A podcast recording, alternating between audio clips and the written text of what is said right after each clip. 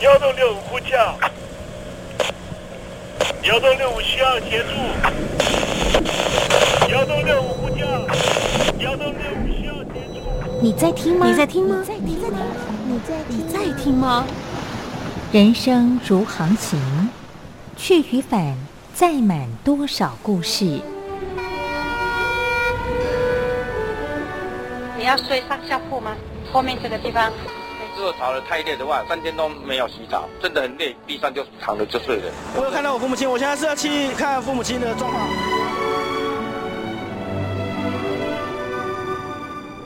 聆听故事湾，让每个故事找到属于自己的码头。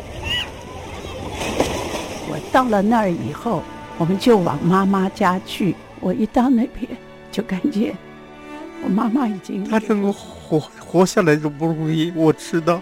他没他没跟我讲，我也不敢问，好好苦。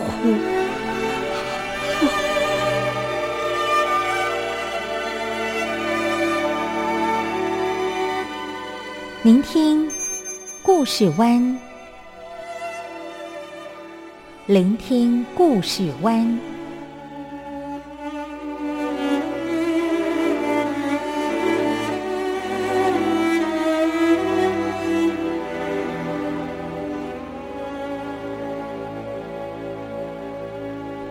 故事总有一个停泊的港湾。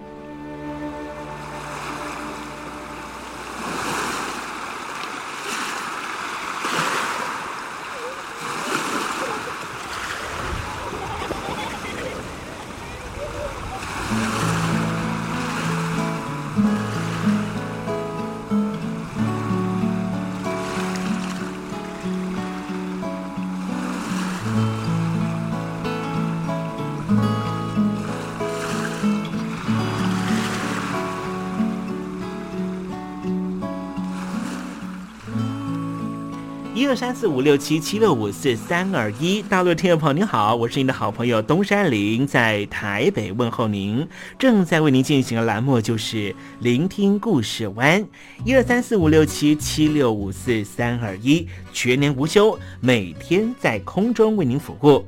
您在每天的凌晨三点十分，或是傍晚的六点十分，都可以在光华之声频道收听到这个栏目，聆听环宇趋势。不用太多解释，因为聪明的你心中自有诠释。亲爱的听众朋友，我们的节目早晚各一次，听众朋友你可以选择最适宜的时间，和东山林共度这短暂的五十分钟的时光，就在光华之声的频道空中相见。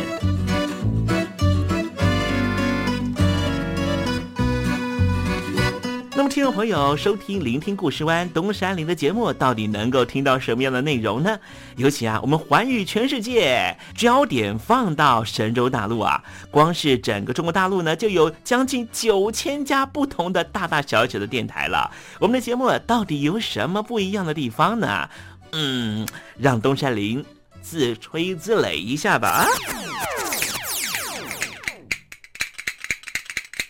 宫中频道何其多，赵钱孙李挺能说。热点平地上直播，仔细听来差不多。直播室外领导多，你说他能怎么说？开场才说茶黑窝，碰上土狼不敢摸。主播低头翻翻稿，导播左右反复搓，想到孩子泪婆娑。好了好了，都别说，且听东山林怎么说。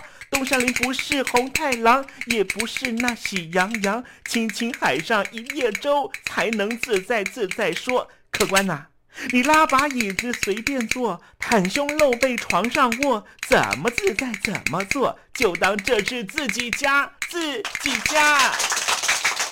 睁大眼睛，show time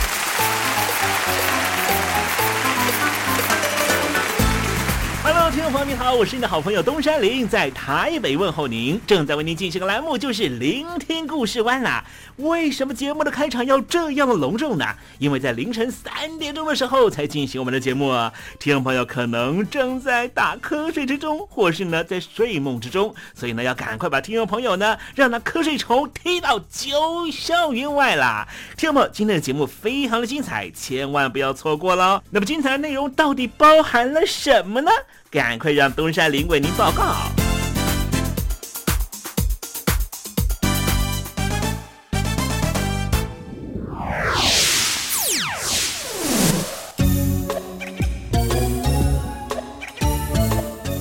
星期五，星期五，猴子去跳舞。最近中国大陆的网民呢都在讨论一件事情啊，就是说这马云呐、马老师到底去了什么地方啊？先前有人说呢，马老师现在是躲在杭州啊，啊，被这个软性管控。什么叫软性管控呢？就是呢，让他吃好睡好，但是呢，啊，不能够自由行动。可是呢，我也听到了一个说法，说去年的九月份的时候啊，马云呢其实就已经往外逃了。十一月呢，回到北京呢。啊，回到杭州呢，做了一个呃记者会，上海做了记者会啊，很快呢，他就立刻离境了。因此，现在马云是在海外的某一个地方藏起来了。为什么马云他要藏起来呢？现在呢，北京中央没有要放过他，不放过他的是阿里巴巴，也不放过他的蚂蚁集团了。马云到底在什么地方啊？真是让人觉得想都想不透啊！更让人想不透的是呢，当年呢，我们不断的说马云是我们的啊这个啊学习的标杆了哈，那么突然之间呢，马云他就什么都不是了啊。有人说这是为了整顿金融的关系了啊，说马云呢他所创建的金融体系呢可能会造成呢啊中国大陆的整体的金融的啊崩溃。但是有人说呢，其实只是希望呢，在现在呢国库。呃，困窘的情况呢，把马云他的钱财通通收归国有。好，到底是什么情况呢？我们在实证你懂的环节里面，我们就来谈谈为什么北京当局要开始进行整顿金融的工作。今天节目的下面阶段为您进行的环节就是“君心似我心”。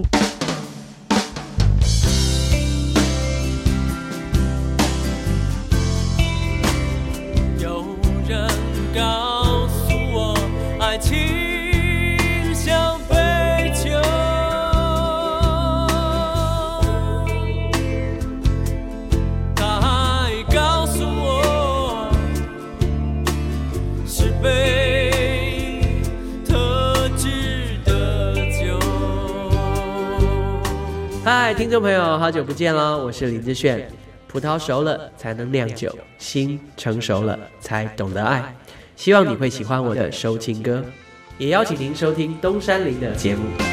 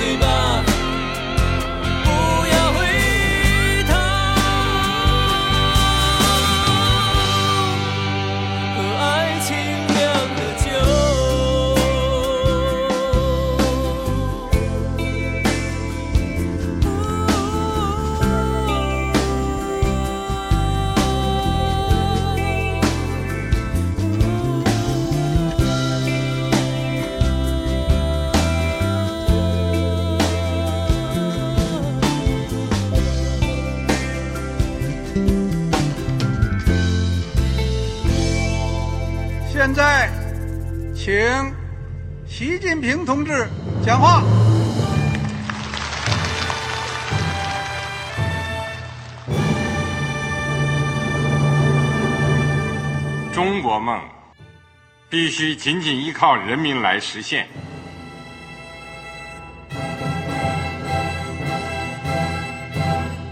好国民得关心家事、国事、天下事。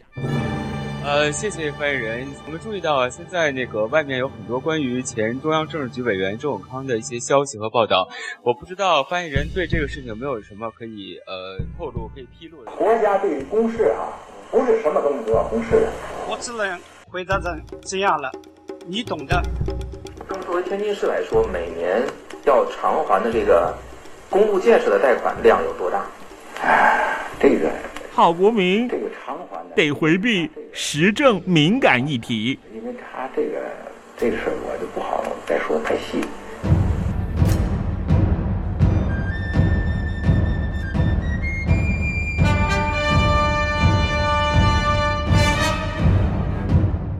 们要坚持人民当家作主，坚持人民主体地位。任何官方不宜说太细，期望您体谅的话题，尽在实证，你懂的。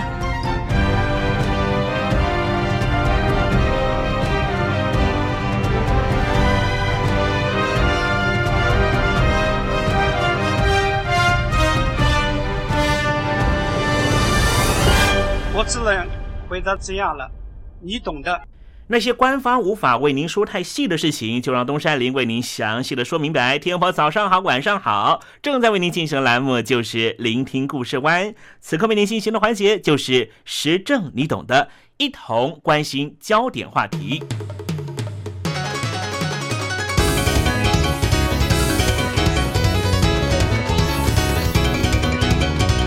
中共中央政治局日前召开了会议，持续针对于全国金融工作会议的整顿金融乱象、加强金融监管协调、化解债务风险、遏制债务隐形风险等议题进行工作部署。值得注意的是，中国大陆有很多明星的民营企业都涉及到了金融乱象，或是和金融机构有许多台面下进行的问题。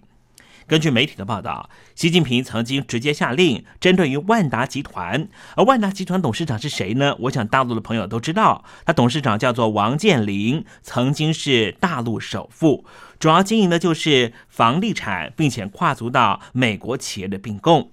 万达集团先前在美国进行并购的时候，还被认为是中国很重要的民族企业，把美的给打败了。当时有很多媒体进行这样的宣传，但日前万达集团也出现问题了。还有一个集团是复兴集团，这个集团的董事长叫做郭广昌，是中国大陆最大的名气综合控股公司，先前也出现了状况。而另外一个被查处的集团是海航集团，董事局的董事长叫做陈峰，他专门经营航空、实业、金融、旅游和物流。这些都是中国大陆非常知名的明星民营企业，他们的信贷似乎都有很大的问题。也许因为走后门的关系，所以拿到了国家银行给予的融资贷款，而这些银行的钱都来自于老百姓。值得注意的是，中共先前召开十九大的时候，持续加强了整顿明星名气，更凸显出其中的政治隐喻是什么？因为中国大陆的这一些明星民营企业在营运的过程，大多都是透过国有银行融资。进行海外企业的并购，不仅引起了国际社会的疑虑，甚至也激发了当地排斥中共和自我保护的民粹意识。也难怪乎国际之间一直都有所谓的“中国威胁论”的说法。而且，中共的国有银行借贷给中国大陆的明星民营企业，更伴随着非常复杂的政商关系、企业贪腐和金融领域的职务犯罪。听众朋友，你想想看。如果你自己是做小生意的，你想要跟国有银行借钱，那难度会有多高？简直就是比登天还要难。但是这些中国大陆的明星民营企业的老板去跟国有银行借钱，根本就是像走灶咖、走厨房一样简单。别说老百姓对于这样的情况，心里头会感觉到不平衡。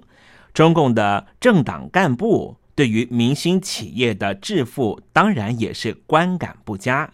尤其是如果不是自己经手，又不是经办人，没有办法从中中饱私囊。但对这个情况是恨上加恨，甚至呢也主张要严厉的进行整顿。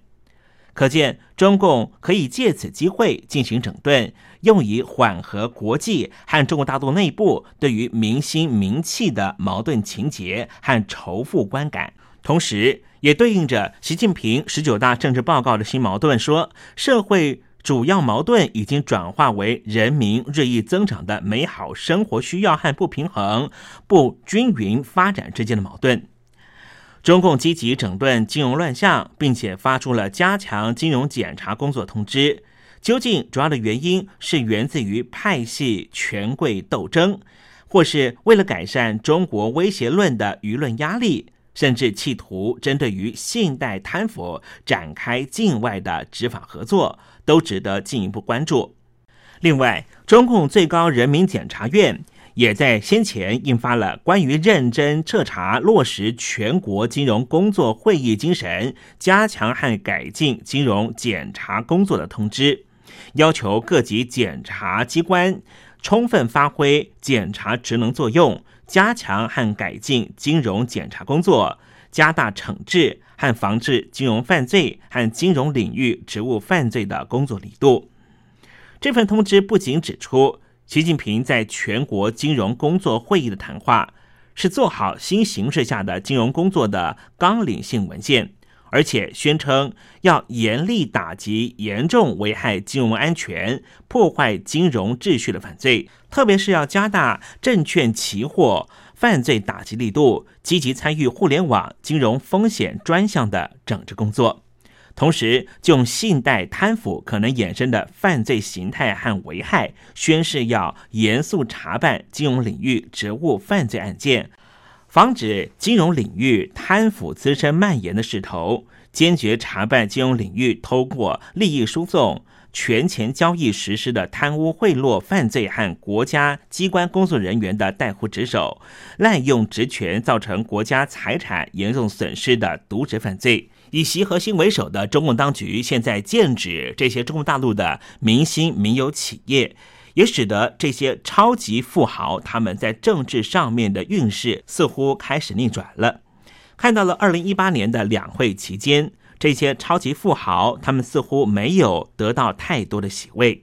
根据胡润富豪榜，参加人大和政协会议的亿万富豪人数，从上一届的两百零九人减少到这一届的一百五十三人。全国人大大约有三千名代表，而全国政协有两千两百个代表。这些代表都是每五年选举一次，候选人名单当然是由中国共产党拟定的。而这一次两会代表的任期是从二零一八年到二零二三年。自从二零零二年中共宣布欢迎商人入党以来，富豪在人大和政协的比例是稳步上升。而两会代表当中，亿万富豪的财富总和比去年上升了百分之二十，达到了四点一万亿人民币。二零一八年最富有的两个人大代表，就是腾讯的创始人马化腾和汽车大亨李书福。马化腾身家四百七十亿美元，李书福最近成为了戴姆勒的最大股东。胡润榜的创始人胡润就说啊，人大和政协富豪人数减少，暗示着富豪将会更难以当选两会代表。在习近平第一届任期的最后一年，也就是二零一七年，中共掀起了对于富豪的打压行动，许多人被控金融犯罪，著名的金融大亨肖建华以及吴晓辉也被中共当局逮捕。中共保监局正式指控吴晓辉经济犯罪，并且接管了安邦保险集团。安邦的海外资产包括了纽约华尔道夫酒店。另外，华信能源的董事长叶简明也被拘捕了。华信呢，先前才刚刚支付了九十亿美元，收购了俄罗斯石油公司百分之十四的股份。包含刚才我们介绍的万达、复兴、海航和安邦，是中国大陆四大私人控股集团。随着习近平当局寻求控制金融风险、遏制资本外逃，这些公司的海外收购狂潮就在二零一七年戛然而止。中国问题专家裴敏欣日前表示，习近平打击富豪大亨，其实有两个重要目的。第一个目的就是刚才我们说到的，这一些中国大陆的明星民营企业借钱扩张的积极做法，已经危及到中国金融的稳定度。第二点就是打压这些大陆富豪带来的政治利益。很多大亨其实是在习近平掌权之前发家致富的。在中国，跟政府官员拉关系是企业成功的重要关键。因此，许多大亨和中共高官培养出非常私密的私人关系。因此，拿这些人开刀，可以彻底清除政治隐患，并且铲除他们对于习近平当局构成的威胁。因为这些大老板所建立的关系，都是在胡锦涛时期当时所建立的关系。虽然说胡锦涛是完全裸退。但是也不能够保证未来也可能会反扑，因此，习近平透过金融犯罪的打击力度，就是要铲除这些大亨。说不准什么时候在背后力量的煽动之下，把大量的钱援助给先前领导人，对于习近平进行全面反扑。持平的说，在一个缺乏法治、权力等于一切的中国社会。中国商人或是被动，或是主动参与其中，他们往往能够用最短的时间之内把资产做到全世界最大，但是往往随之而来的就是快速崩塌，难以基业长青。有专家就说，中国企业为什么不能够富过三代？很重要的关键因素仍旧是官商关系这道坎过不去。这似乎成为中国全体商人的死局，至今无解。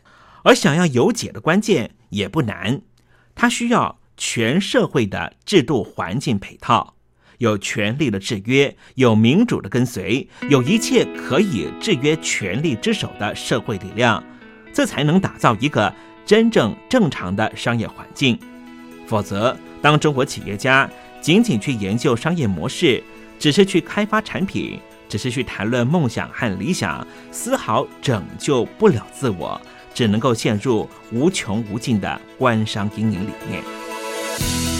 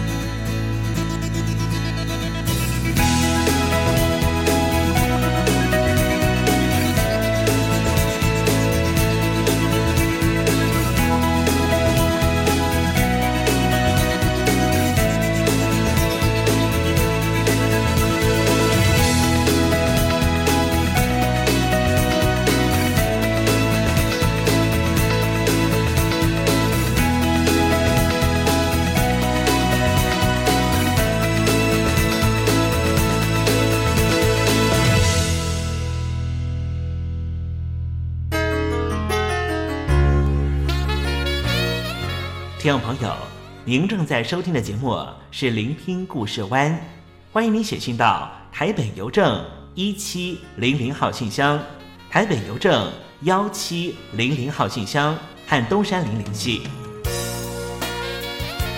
东山林就是东边的山里有只麒麟的东山林，东山林等候您的来信哦。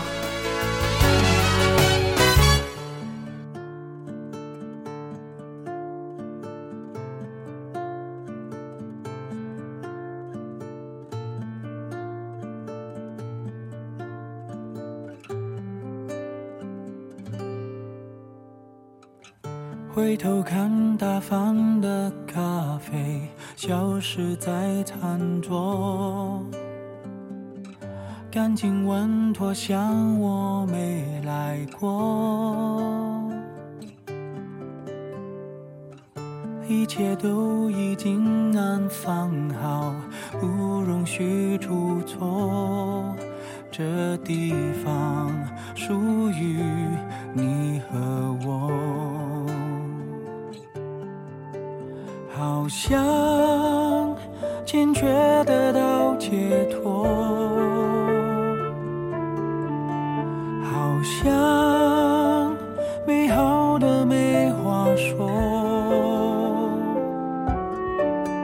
好像热闹的不用再漂泊，活在一个不沙漠。是不是这样的我就是我要追求的结果？会不会有了伴侣就不再方便难过？为两个人的未来而奔波，是否就没时间闪躲的角落。是不是我在这个安乐窝，该快乐到忘我？会不会幸福就是不愁没寄托？身在福中，花已始终罪过。想成真，别想太多。以后就这样了，该不错。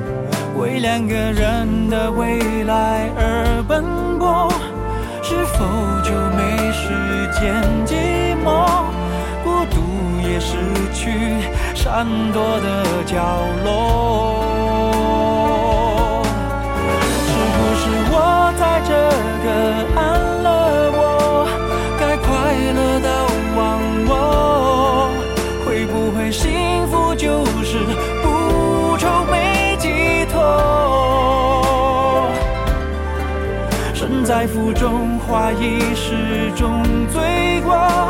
梦想成真，别想太多，以后就这样了，该不错。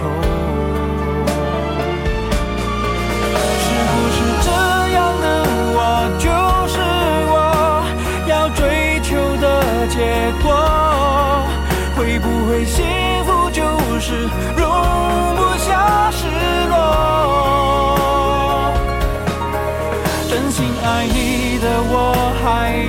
什么？告别过去，别想太多，以后呢别再问，也不错。以后就这样了，该不错。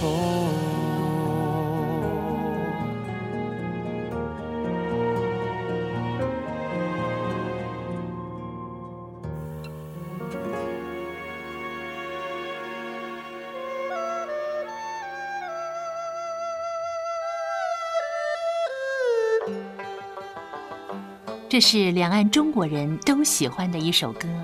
小城故事多，充满喜和乐。如果主持人播错了速度，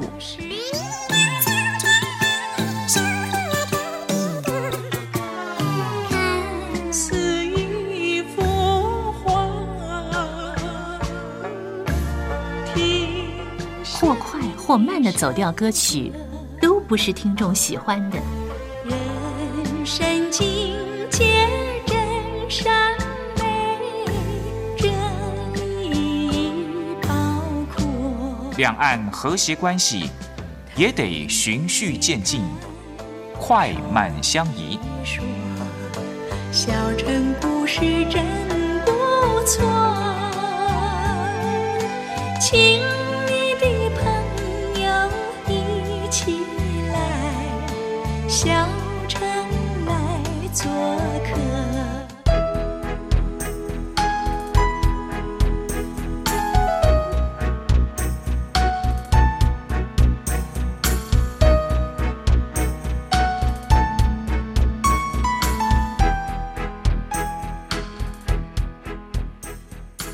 活中少不了知性的真，生活中少不了理性的善，生活中也少不了感性的美。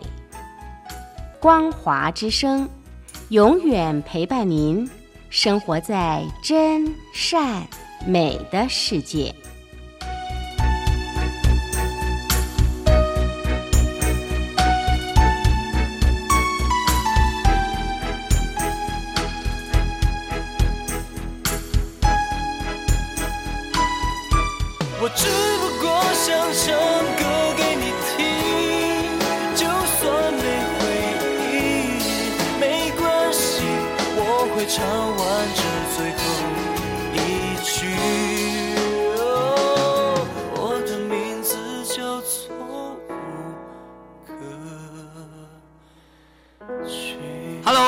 听众朋友，你好，没错，我就是吴克群。不管你现在在做什么，不管你现在在哪里，吴克群和光华之声在台北问候你。我只不过想唱歌给你听，用尽我全力，一首歌。这里是光华之声。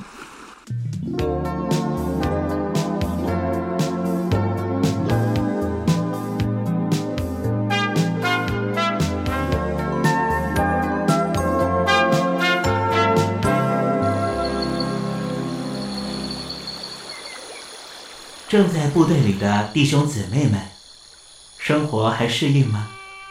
吃了还习惯吗？有家乡味吗？夜里爬得起身吗？床好不好睡呢？脱下军装，卸下盔甲，你还记得你自己吗？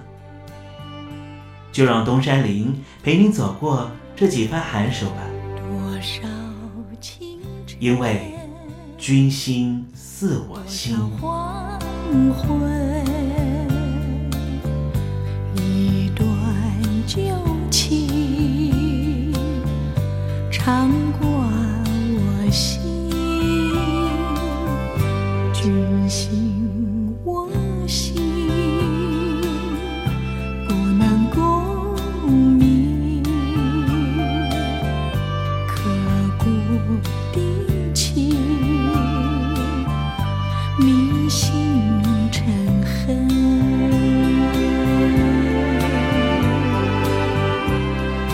君心似我心。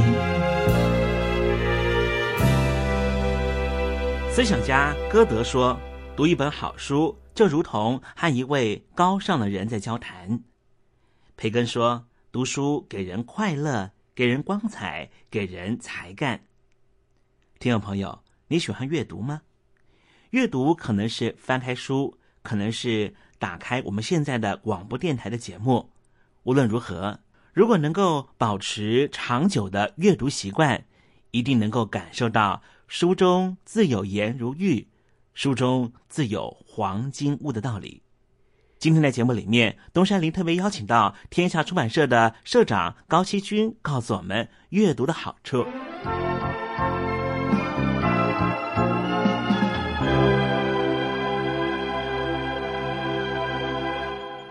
我自己一辈子哈，是一个这个读书人，呃，也是教书人，那么也是写书人，那么最近几年呢，这个参与了天下文化出版公司的工作呢，也变成了一个出版人啊。那么出版人也有他的乐趣，但是也有他的痛苦啊。可今天我们谈读书好了哈。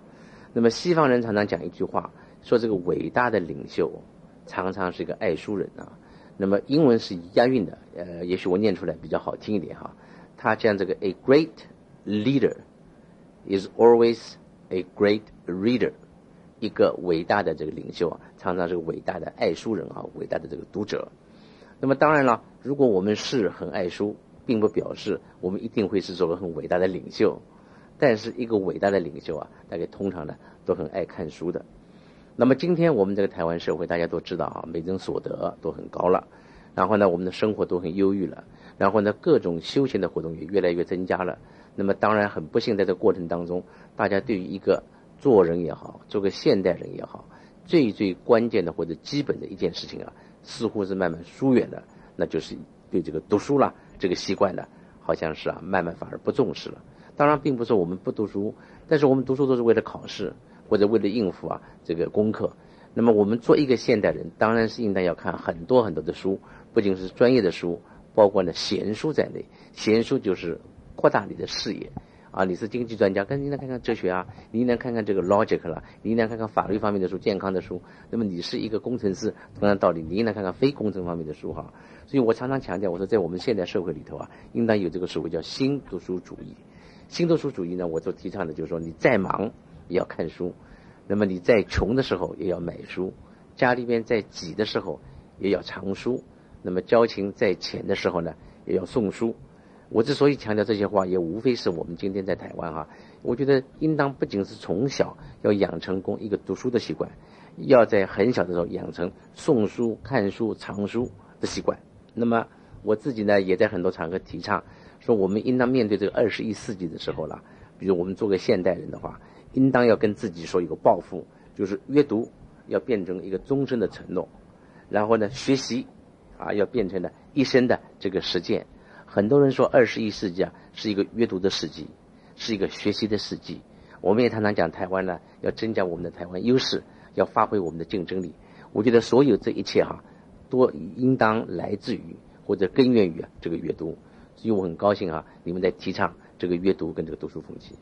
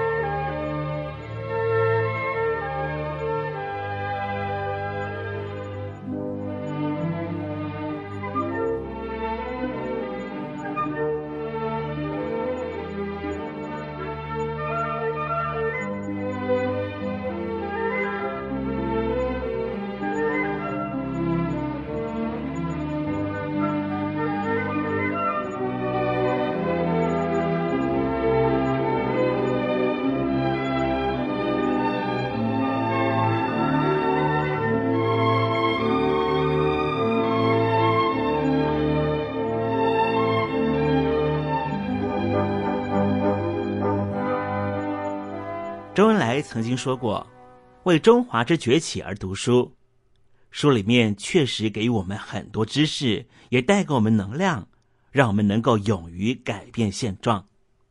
对于喜欢看书的人，他们从来不会怀疑阅读为自己带来的好处；但是对于还没有建立阅读习惯的人来说啊，读书的好处，我说了再多，恐怕都是天方夜谭。想要推荐书给别人，却常常会碰到软钉子的人呐。现在呢，东山林要提供一个数据给您做参考了。有一份最新的调查显示啊，阅读可以让你较不容易感觉到忧郁，对生活会更加满意，而且每个礼拜只要阅读三十分钟，就会有这样的疗效哦。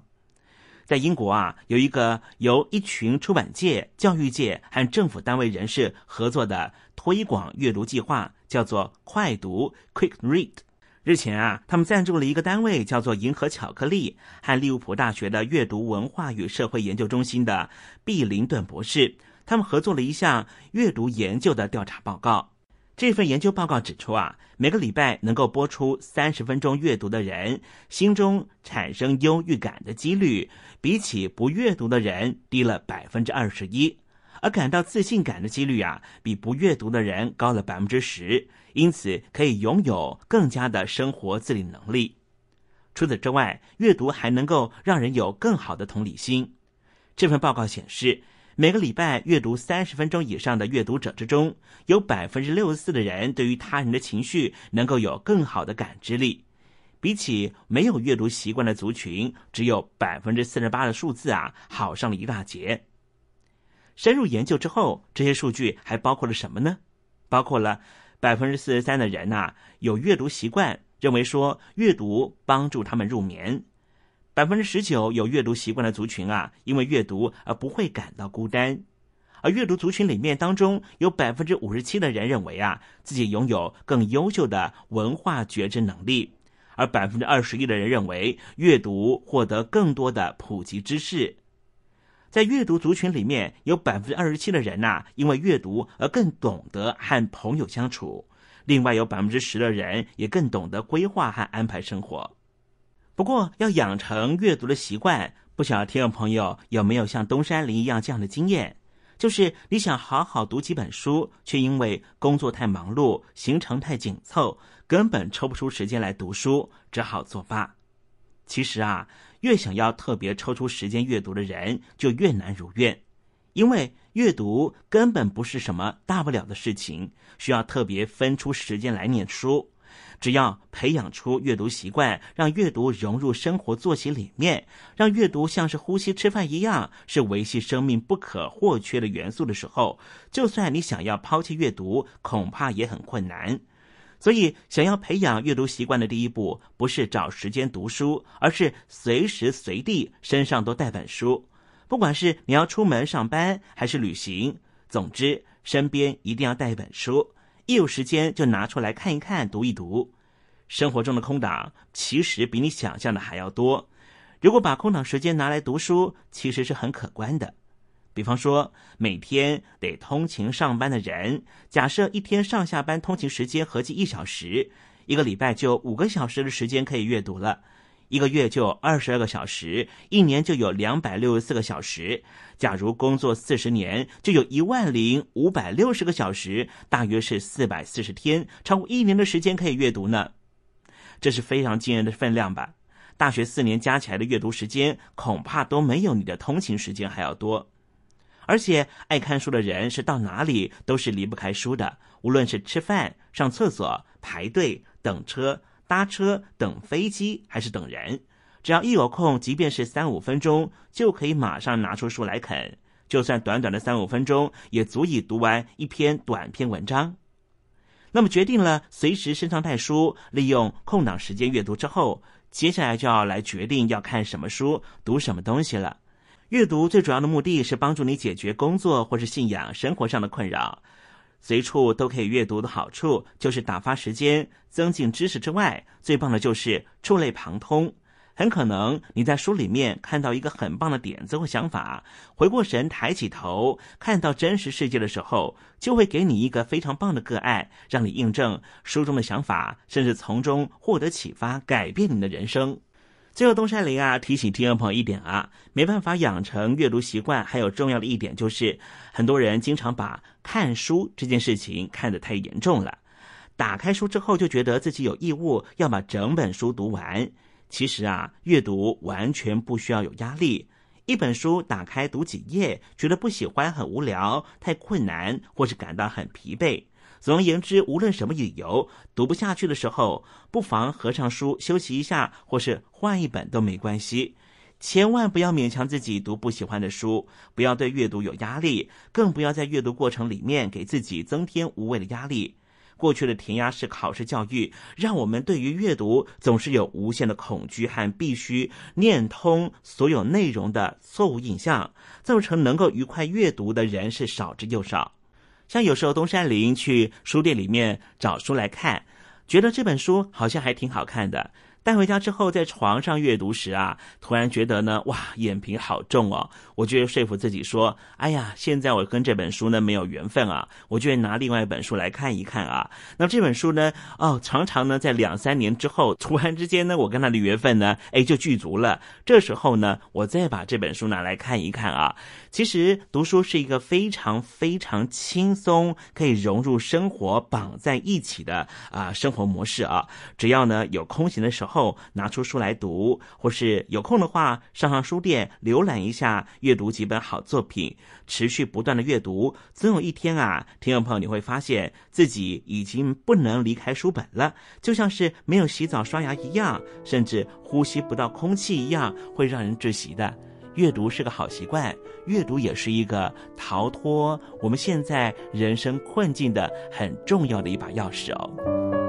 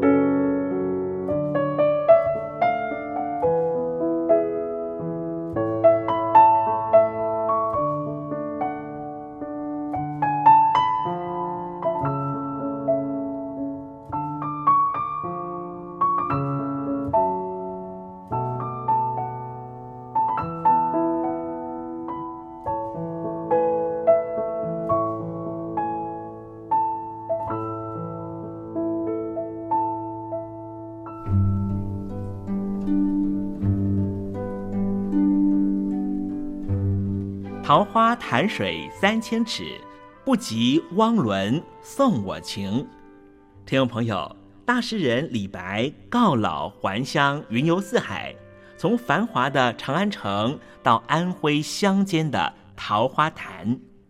这首送给相见恨晚的朋友汪伦的诗，用词非常淳朴，但是情意深厚。东山林也狗尾续貂一下。台北城杜鹃盛开，不及听友一封短讯，写信给我吧。台北邮政幺七零零号信箱，台北邮政一七零零号信箱。我是东山林，东边的山里有只麒麟的东山林。祝您一切安好，明天再会。